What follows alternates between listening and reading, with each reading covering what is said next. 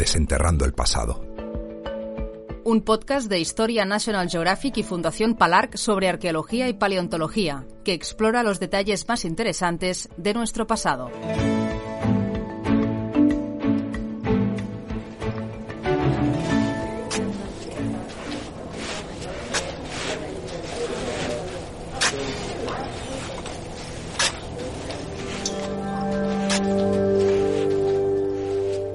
Los fenicios dejaron huella en todo el litoral mediterráneo, surcaron sin descanso el mar desde su lugar de origen, en la franja litoral sirio-libanesa, hasta llegar más allá del estrecho de Gibraltar. Pero hay un lugar, Útica, en Túnez, donde se instalaron durante varios siglos. De hecho, según las fuentes clásicas, esta es una de las fundaciones fenicias más antiguas del Mediterráneo.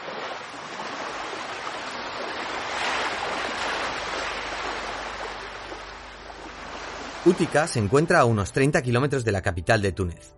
Varias investigaciones arqueológicas sitúan la ciudad fenicio-púnica en el extremo norte de la península que quedaba sobre la margen izquierda del antiguo río Bagradas. La ciudad ocupaba una colina de unas 10 hectáreas, cuyo punto más elevado es de 13 metros de altitud. Hace muchos años, Útica se encontraba frente al mar. Ahora, con el paso del tiempo, se encuentra a unos kilómetros tierra adentro.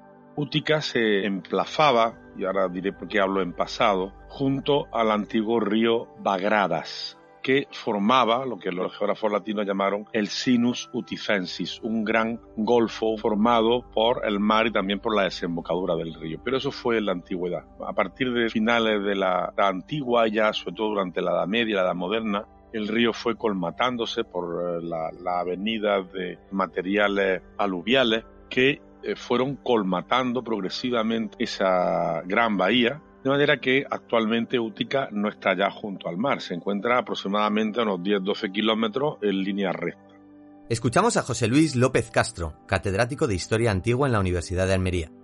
Él es el codirector del proyecto Útica, junto con Imed Ben Jarbania, director del área de sitios fenicios, púnicos y libios del Instituto Nacional de Patrimonio de Túnez, un proyecto financiado por la Fundación Palarc. Los investigadores cuentan que Útica estaba situada de manera estratégica a mitad del camino de la ruta marítima entre Oriente y Occidente y que une la ciudad fenicia de Túnez con la zona más occidental del Mediterráneo y la parte del Océano Atlántico. También fue clave su ubicación cerca del río Bagradas. Útica estaba situado en la desembocadura de ese río Bagradas, en cuya cuenca media y alta hay abundantes recursos mineros. Hay plomo, plata, entre otros, y se encontraba también muy bien situada en relación al Mediterráneo central, en relación con Sicilia, con Cerdeña y con la península itálica, eh, regiones con las cuales mantuvo unas intensas relaciones de intercambio ya desde el inicio de su fundación. Después de los fenicios, con motivo de la Tercera Guerra Púnica, llegaron los romanos. En el año 149 a.C., la ciudad de Útica se entregó a Roma. Posteriormente, Útica fue una ciudad romana, fue la capital romana de la provincia de África, fue la segunda ciudad más importante de esa provincia, después de Cartago, cuando los romanos destruyeron Cartago, Útica fue la, capital de esa provincia y creció también enormemente durante época imperial. Pero nuestro proyecto se centra en la Útica fenicio-púnica. El proyecto Útica tiene como objetivos principales la investigación y restauración de la ciudad fenicio-púnica y su territorio en el primer milenio antes de Cristo. Empecemos conociendo quiénes eran los fenicios, de dónde venían y por qué tienen ese nombre. Los fenicios, como es sabido, se situaban en el Líbano, en la franja de, de la costa sirio-palestina, y los fenicios es el nombre que le dieron los griegos, porque ellos realmente eran descendientes de los cananeos, un pueblo semita que parece mencionado en la Biblia y que eran, digamos, por decirlo así, los antepasados de los fenicios durante la Edad del Bronce. Con la crisis de 1200 antes de Cristo, la gran crisis de finales de la Edad del Bronce, los reinos cananeos desaparecieron, pero muchas ciudades cananeas continuaron durante la Edad del Hierro y, bueno, pues por influencia de los griegos lo llamamos fenicios, pero en realidad son, son los mismos. Los fenicios desde pronto mantuvieron unas intensas relaciones de intercambio marítimo con Chipre, con el Egeo, con la isla de Creta, con los reinos micénicos, etcétera, Y en ese momento comienza la proyección marítima de los cananeos, posteriormente fenicios, hacia el norte Egeo y luego también hacia el Mediterráneo occidental, a comienzos del primer milenio antes de Cristo. En esta navegación buscaban materias primas como metales, entre ellos el estaño, un metal necesario para obtener el bronce, que además era relativamente escaso en el planeta. Esta búsqueda es una de las causas por las cuales los fenicios iniciaron la fundación de una serie de establecimientos, es decir, ciudades fijas en las que desarrollar su cultura. El investigador y codirector del proyecto, José Luis López Castro, destaca de los fenicios su practicidad sabía adaptarse muy bien a las circunstancias ambientales, geográficas, orográficas, ¿no? sabían reconocer eh, muy bien las ventajas de cada sitio para obtener la, máxima eficacia en, su, en sus propósitos, optimizar los resultados de sus actividades productivas. Además, López Castro también resalta de esta civilización que más allá de ser grandes comerciantes, también eran grandes artesanos con enormes conocimientos técnicos. El hecho de que ahora estemos encontrando restos monumentales que no son muy abundantes en la península ibérica eh, ni tampoco en otras partes del Mediterráneo central es muy interesante porque pone de manifiesto los grandes conocimientos técnicos que tenían en arquitectura, en ingeniería, el conocimiento profundo de los tipos de suelo, de los tipos de roca, de los materiales pétreos, cómo sabían trabajar y optimizar también los, materiales y, y era una civilización que tenía unos rasgos monumentales dignos de mención. Desgraciadamente, como luego hubo una etapa romana muy intensa en gran parte del Mediterráneo, los monumentos fenicios han desaparecido.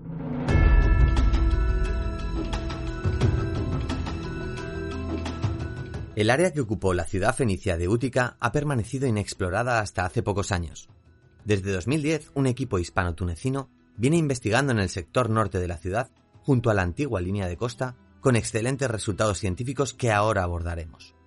Se trata de un proyecto que cuenta con la colaboración conjunta del Instituto Nacional de Patrimonio de Túnez, la Universidad de Almería y la Asociación Científica Centro de Estudios Fenicios y Púnicos.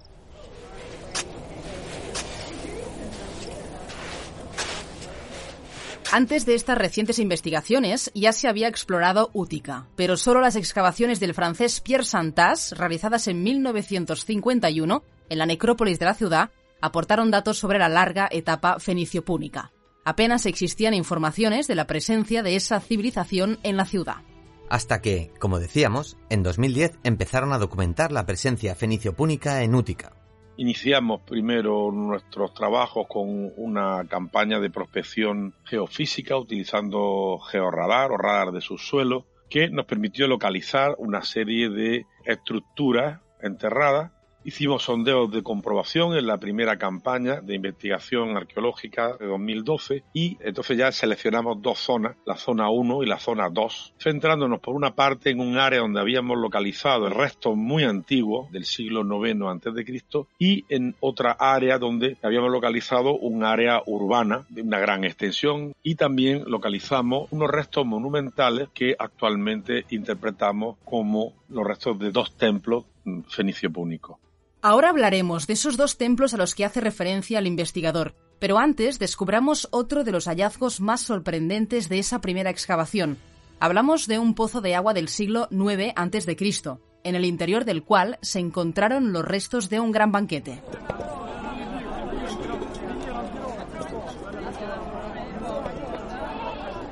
Pozo de agua, un pozo cartesiano, para extraer agua que por algún motivo, probablemente una salinización por la proximidad del mar, barajamos como hipótesis, el pozo dejó de utilizarse como, como tal y entonces fue aprovechado para depositar clausurar con una gran cantidad de restos de, huesos de animales consumidos y de fragmentos cerámicos, lo que consideramos los restos de un gran banquete colectivo, probablemente con algún tipo de carácter o de, origen sacro. ¿no? Conocemos, sabemos que existen fiestas colectivas, banquetes colectivos en el mundo fenicio, no podemos asociarlo con seguridad con una fiesta en concreto, pero sí tiene todo el aspecto de tratarse de un gran banquete colectivo de estas características. Las tareas de excavación del pozo fueron bastante complicadas, ya que éste se inundaba de agua y se tenía que extraer mediante el uso de una bomba. Además, fue necesario sumergir a un arqueólogo equipado con un neopreno, ya que la temperatura dentro del lugar era muy baja. ¿Qué encontraron exactamente dentro del pozo? Según cuentan los expertos, en el banquete se sacrificaron animales como cerdos, ovejas o cabras que sirvieron para alimentar a centenares de personas se consumieron también pues, a partir de las ánforas que han aparecido, ánforas tanto fenicias como ánforas de tipo sardo, sardofenicia, que contenían vino. Un banquete que, debió de durar no solamente una comida, sino varias, ¿no? Porque también han aparecido un cierto número de lucernas que indican que por la noche pues se encendían las luces para poder iluminarse los animales fueron sacrificados no lejos de allí, pero no en el sitio, y eh, se consumieron probablemente cocidos o estofados porque no hay marcas de fuego. En el interior del pozo también se encontraron restos de cerámica. Aquí es donde hemos encontrado una gran colección de cerámica fenicia, algunas importadas, otras probablemente producidas ya en, en Útica, cerámica libia, pero también hay importaciones de Cerdeña, cerámicas griegas, geométricas, sobre todo vasos esquifoi, vasos para beber, eh, algún fragmento de crátera. Una crátera es una vasija cerámica fabricada por los griegos con barro y metales preciosos destinada a contener una mezcla de agua y vino e incluso han aparecido dos fragmentos de cerámica que provienen de la península ibérica, del área que denominamos tartésica. Esta gran variedad de cerámica da a los investigadores una idea del área de influencia de los fenicios. Ya desde muy pronto, Útica forma parte de los principales circuitos de distribución dentro de, de ese comercio fenicio temprano del siglo IX antes de Cristo. Desenterrando el pasado Lo anunciábamos antes. Otro de los hallazgos durante los trabajos de excavación que se han ido realizando en los últimos años es el de dos templos monumentales superpuestos. El más antiguo de finales del siglo VII a.C. y el más reciente de mediados del siglo IV. El templo del siglo IV reutilizó los sillares de cantería empleados en el primer templo el templo se sitúa en las proximidades de una fuente termal de agua caliente que todavía hoy día existe. Este templo, a pesar de que no está en un estado óptimo, ¿no? Como podemos imaginarnos, conocer otros templos de otras zonas del Mediterráneo, pero lo cierto es que, sobre todo el del siglo IV, uno de los templos mejor conservados eh, de los templos fenicio-púnicos del Mediterráneo central y occidental. Las excavaciones han permitido completar la planta del edificio más reciente, y descubrir elementos arquitectónicos como fragmentos de cornisas decoradas, capiteles y columnas. Cuentan los expertos que lo que dificulta la documentación de los templos y restos arqueológicos fenicios es el expolio que hicieron los romanos al llegar a la zona. Estos aprovecharon aquello que les convenía, como las piedras fenicias, para hacer sus propias edificaciones. Un expolio que se ha mantenido desde la época medieval, sobre todo a causa de los movimientos de tierra provocados por las explotaciones agrícolas.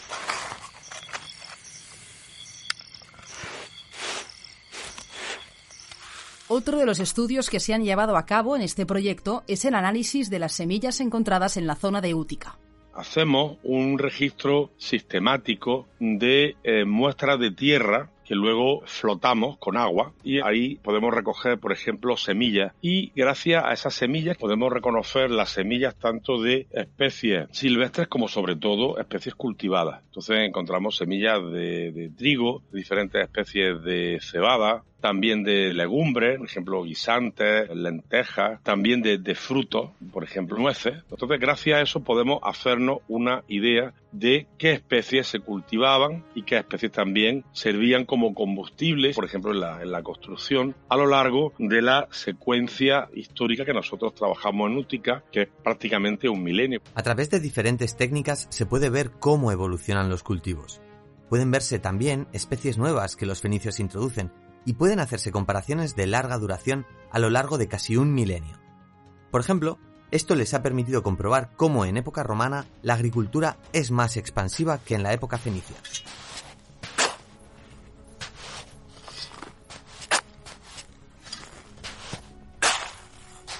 probablemente se extiende una, una, agricultura de tipo esclavista en época romana que implica un incremento muy notable de la producción. ¿Eh? y la puesta en cultivo de muchas más hectáreas de productos con el objetivo de obtener grandes cosechas que luego se transforman, por ejemplo, el aceite africano abastecía en muchas provincias. ¿no? También los fenicios practicaban una agricultura de tipo mercantil, destinada también a la exportación, por eso también producen ánforas, pero el incremento que se produce en época romana es mucho mayor. Para nosotros trabajar en Útica y para mí en particular es una suerte inmensa porque uno una de las grandes ciudades fenicia y romana. También una gran satisfacción poder contribuir a desvelar ese pasado fenicio y sobre todo a recuperar Útica para la investigación. Útica antes apenas estaba ni siquiera situada en, los mapas arqueológicos y desde que estamos nosotros trabajando aparece en todos los mapas. Cualquiera que hace un trabajo sobre el mundo fenicio tiene que, mencionar a Útica, ¿no? Entonces, desde ese punto de vista es una gran satisfacción. Aparece en el mapa y es nombrada ya en numerosos estudios sobre los fenicios y los púnicos, pero aún queda mucho por descubrir de esta civilización que ocupó y transitó el Mediterráneo durante siglos. El proyecto prevé para 2021 la creación de un pequeño centro de interpretación con la instalación de apoyo didáctico que sea útil para los visitantes. A fin de cuentas, conocer nuestro pasado es conocernos mejor en el presente. Desenterrando el pasado. Un podcast de Historia National Geographic y Fundación Palarc.